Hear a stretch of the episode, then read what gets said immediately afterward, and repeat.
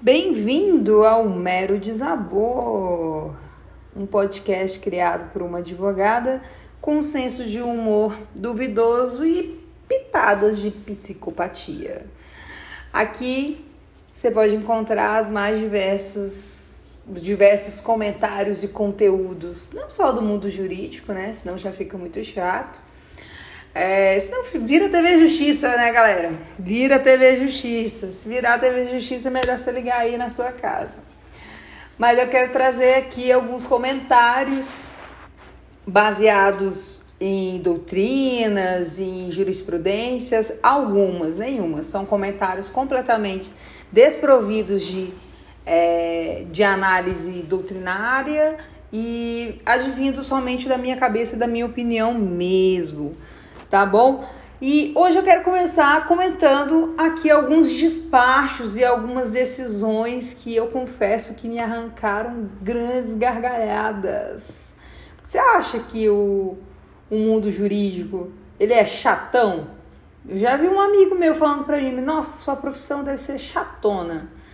Não, é chato quando não querem me pagar, mas de resto a gente se diverte, entendeu?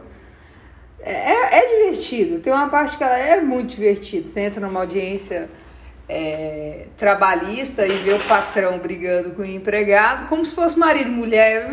Eu não consigo entender a pessoa que não consegue entender a beleza disso, entendeu? ali existiu uma relação, muitas vezes conjugal ou não. Aí vai saber, né? É cada um por si também. A gente também não pode estar aí fazendo o quê? Julgando os demais, até porque não passamos em concurso públicos e quem julga é juiz. E vai achando você que juiz não comete erro algum. Vou aqui comentar os, é, os despachos mais engraçados proferidos por juízes. É, aqui na comarca em que eu estou, de Goiânia, tinha aqui uma peça muito famosa e que todo mundo já conhecia a figura, que era o tão respeitoso o doutor de juiz de direito, né? O doutor Joseli. Ele tinha uma mania muito bacana de exprimir os comentários dele por meio de de decisões mesmo. O nome dele era Joseli. Era não, é, né? Espero que você esteja vivo. Um beijo, Joseli. Eu já encontrei com você na porta do fórum e fiquei com medo de cumprimentar, porque eu era apenas uma estagiária, tá? Mas um beijo para você. É, Joseli Luiz da Silva, da terceira vara civil na época. Ele proferiu um despacho aqui falando mais ou menos o seguinte, que de certo a gente só pega pelas metades aqui, a gente não pega o, o teor inteiro da decisão, né? De certo o juiz falou, tentou ali alegar uma é, alegar que a parte não tinha condições de pagar custas, né? Tentar ali, né, convencer já o juiz já inicialmente para não ter que pagar custas. E ele respondeu com sucintamente, que inclusive é uma característica dele, né, ser bem sucinto, falando o seguinte: é, para comprar carro de mais de 22 mil reais, o autor teve dinheiro, cujo gasto não comprometeu seu próprio sustento familiar. Mas para fazer uma merrequinha de custas, aí sim é carente. Errado não tá, né? Ele apenas expôs de uma forma muito muito peculiar.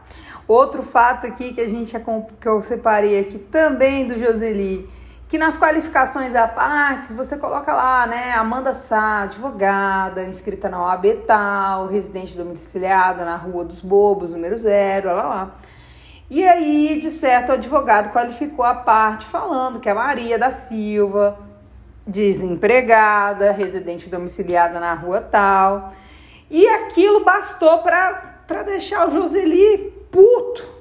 O Joseli não ficou, não ficou feliz com essa decisão, não.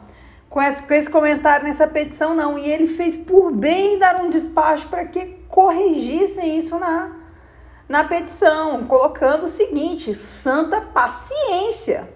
Desempregado não é estado e não profissão ou meio de vida. Vale lembrar também que empresários são, a rigor, desempregados. Essa mereceu, essa mereceu uma salva de palmas, gente, porque eu vou te falar, viu? É, a mente desse homem funciona no, de uma forma diferente, diferente da minha. Mas olha só, para não ficar muito longo, eu quero terminar comentando o despacho de outro juiz também, o eritíssimo juiz doutor Gustavo Assis Garcia.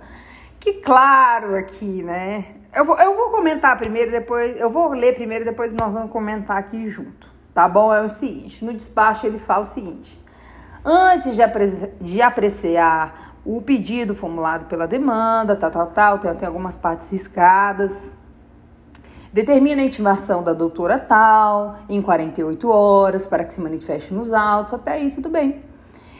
E aí veio com a frase, entre parênteses, verificar certinho se põe esse parágrafo, porque aquele juiz é meio doido.